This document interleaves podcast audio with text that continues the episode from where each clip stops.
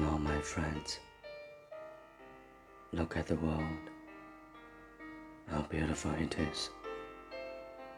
The sun, the sky, the stars.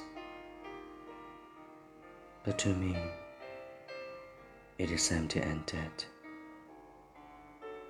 What a piece of work is a man! How strong and clever! Greatest are God's animals. But to me, man is uninteresting, and so is woman.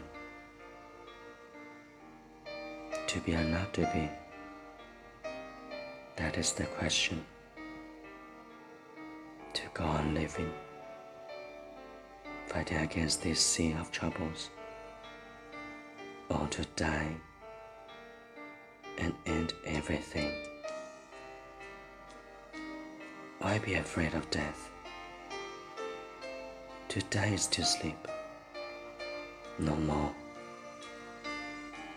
Perhaps to dream.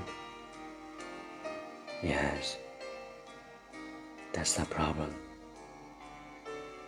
In that sleep of death, more change will come.